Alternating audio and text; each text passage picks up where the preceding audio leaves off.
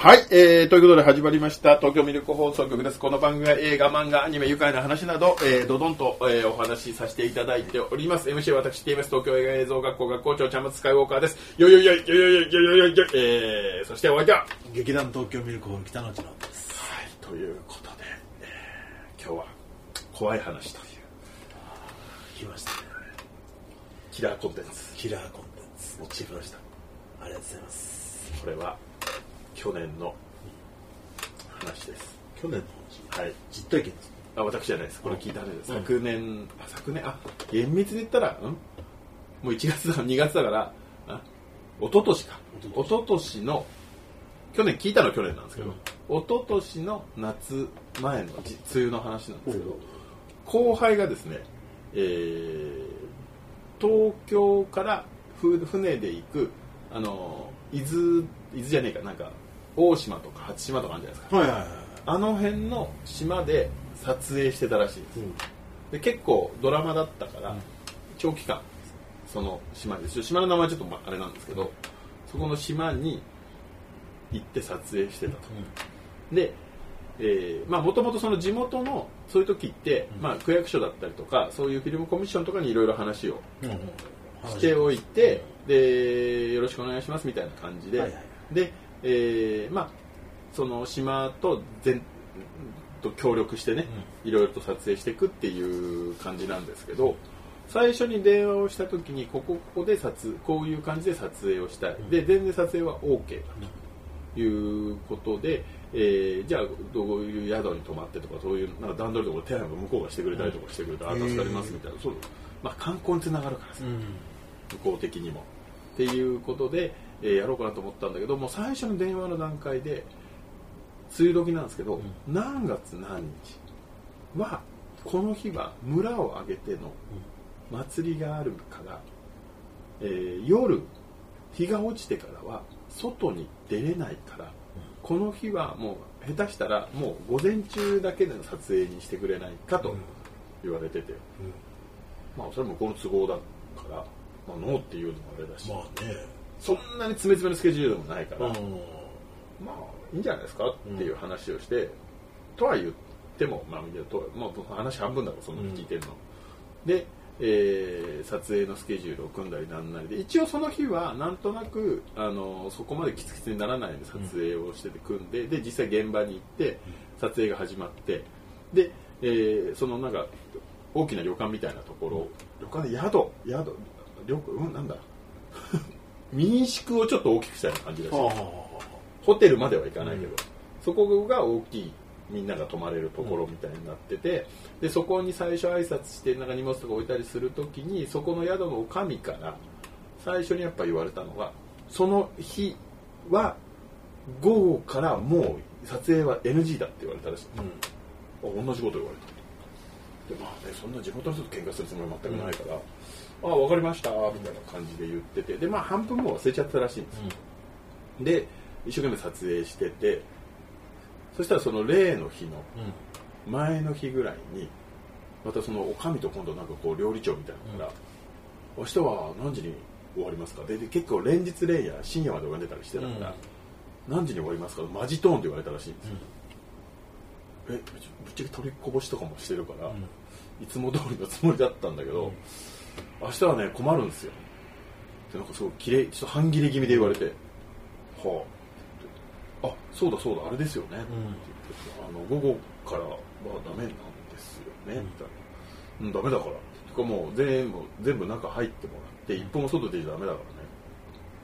はあ。って言ってでその日結局まあ昼過ぎぐらいに撮影が終わって帰ってきてでなんかあのーとは言っても、うんまあみんな日々疲れてるしなんかねその宿側が、なんか結構いい感じの刺身とかうん。出してくれたらしいんですよ、はいはい。ねぎらうじゃないけど、で皆さんねなんかまあ来てバタバタしててちゃんと島のものも食べてないと思うからよかったら今日は楽しんでってくださいみたいな感じで言われておーおーじゃあ行っちゃうみたいな感じで、もう日があるうちから宴会が始まったらしいんですよ、うん。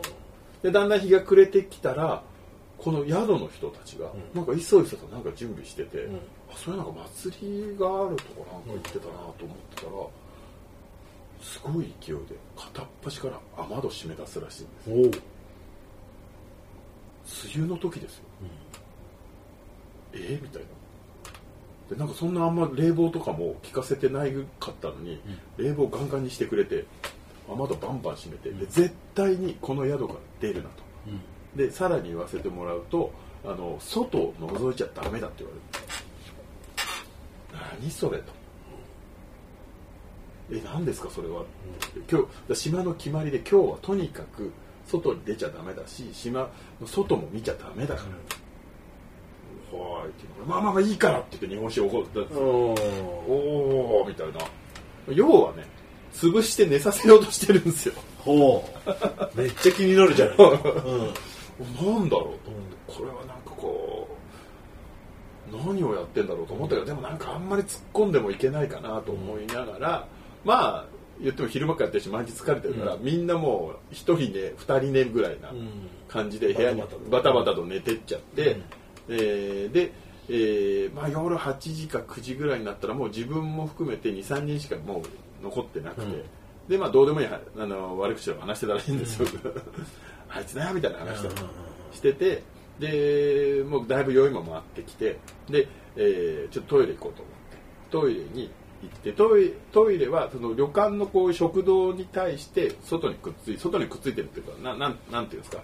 その男子トイレがバーって並んでるみたいな感じのところに行っておしっこをしてたらおしトイレのところに明かり取りのこういう窓がなんかあるの分かります？ちょっと高いところ。ちょっと高いところ、でそこは開いてたらしいんですよ、あなんだよここ開いてんじゃんと思って。で別にまあおしっこしながら別に見るともなしに、ん。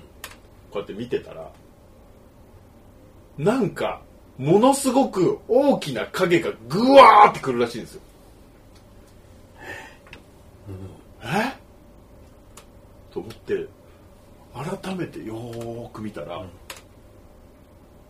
なんか上にいるらしいんですよでかいものは。何かでかい何かの気配があって、なんか動いてる。ほう。え？と思って。ちょっと酔っ払ってんのかもしれないなと思って帰ってきてでまたなんかその23人ぐらいでガーって話してて。でそうそれからもちょいちょいトイレ行ってるけど多分ね外見てないらしいんですよ、はいはいはい。で何も言わないしこれ言ったら言ったらなんかまたあれだなと思うから、ででまた1時間ぐらいしたらおしっこ行けなかったから行ってこうやってまた覗いてたら今度は上には何かがいないんだけど、奥の方でこう山が連なってる奥の方で何かが動いてるらしいんです、でなんだと思ってこうこういう感じで見たらしいんです。よ、そしたら漫画日本昔話とかのあのエンディングテーマに出てくるでかい竜みたいなのあるじゃないですか。あれが遠くの方にいるっていうんですよ本当に？と、うん。じゃあさっきいたのは上を飛んでたってことなの、って言ったらいや多分そうだって。そんなことねえべべ。ねえべべ。ねえべべです。ねえべべ。それネーベベですよ。ねえべべって。でもだそれがねずっと23分見てたらどんどん小さくなっていなくなっちゃったらしいんです。よ、まあこれもう誰か呼んでも見えねえしなと思って、でまた帰ってきてでしばらくまた話してたら、そいつも寝ちゃったらしいんですよ、で次の日は、もう普通に朝から撮影だったから、もう日日が明けたら5時ぐらいから撮影はそれ全然 OK だと。はいはいはい。で普通におかみさんとかも出てきて朝飯みんなで食いながら昨日はもうみんな早く出ちゃったねみたいな感じの話をしてて、でそういやなんか見たような気もすんだよなと思いながら言うのもちょっとまずいなとまあね、うん。見るなって言われてますからうん。ね、なんか怒られるんじゃねえかなと、まあ、実害があったわけでもないからいいやと思って。で撮影に行って、そしたら撮影に行った先でなんかね海沿いのところ海沿いの砂浜みたいなのを撮影をその日はするっていうところで、あついてなんか準備とか何なりしてたら砂浜にものすごく大きい5メーターぐらいのなんか3本指の足跡があったらしいです。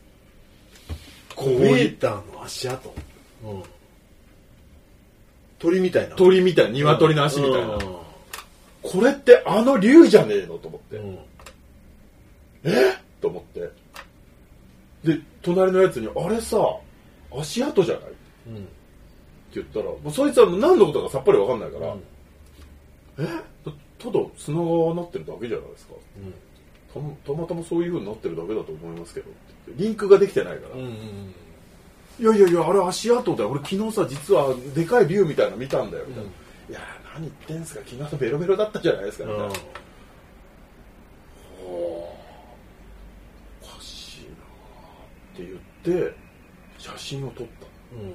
その足跡も。そう。うんで写真を撮ってその日撮影をしてでかで撮影して帰りがけにあ撮影してその宿のまでの帰りがけにまた夜遅くまでかかっちゃったから、運転してたら急に眠気がして、ハンドル操作ミスって電柱に行っちゃったらしいんですよ。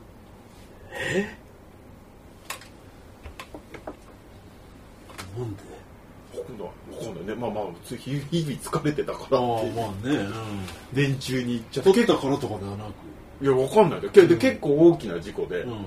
まあ自分はそんなに大きな怪我はしてなかったらしいんだけどもう車大破しちゃって、うん。結構大騒ぎになってで救急車出たりとか警察が出動したりとかで、でどさくさに紛れて携帯がなくなったらしいんですよ。でないないって話、事故の衝撃でどっか行っちゃったんじゃないか。そのまま携帯行方不明だそう証拠隠滅。で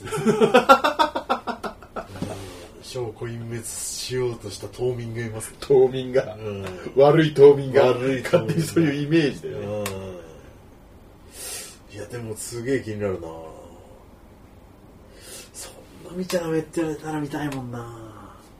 でその後何も起こらず自分は23日ちょっと休んだらしいんですけど、その後は別に全然元気になって普通に何も起こらず今に至るなんですけど龍はいるんですって言われて。本当かよと。ちょっとね竜って言われちゃうとねうんあれだけどでも気になりますよね。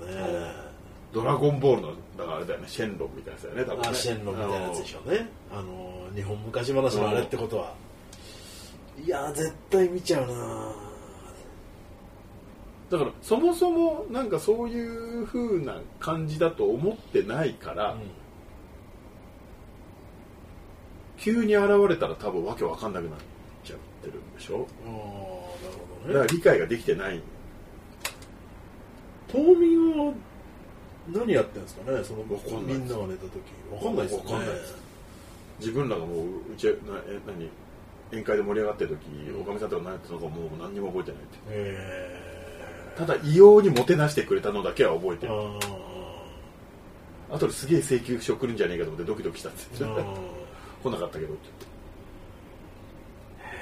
すげえ気になる。すげえ生きてだからそういうなんだ島があって、1年に1回だから出ちゃいけないそういう決まりがあるっていうのはいまだに去年一昨年の話ですからねそれ、昭和の話とかじゃないからね。っていうのがあるっていやー行ってみたいっすね。これは不思議な話だなと思って。いやー不思議ですよ。その島行ってみたいですね。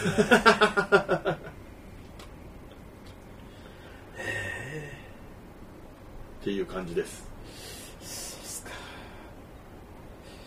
ちょっと何日のことなのかちょっはいと場所をちょっと改めてね、うん。改めてそれは。ちょっとそーっとそーっと後で教えます。だそういうところがいまだに信じられてて、そういうふうなのを見てしまうっていうことが今現在もあるということをなるほどね。そういう不思議な体験。いやー気になる。うん。いやーめっちゃ見たい。見ちゃいますよね。なんとかして見ちゃおう。そうこれそういう話は逆に面白いなとう思って、んなんかあるんでしょうね。なんかあるんだよ。でもな別にもう状況証拠だけだから何も勝手にそいつがつなげてるだけだからね、本当にあったかどうかも分かんないしもしかしたらその足跡みたいなのもただの砂がそういうふうに見えてるだけなのかもしれないし事故ったのもただ事故っただけかもしれないし。携帯がなくなったなのもその前からなくなってるかもしれないし。っ不思議な話もあるんですよね。ていうお話でした。ありがとうございます。はい。ということで、東京ミルク放送局ではチャンネル登録、いいね、よろしくお願いいたします。えーコメントお待ちしてますんで、えーそちらもお願いします。あと、えー X やってますんでね、気軽にポスト通していただければと思いますんで、えー東京ミルク放送局で検索してみてください。それでは、えーまた次回よろしくお願いします。元気やる気ミルク元気やる気ミルク元気やる気ミルク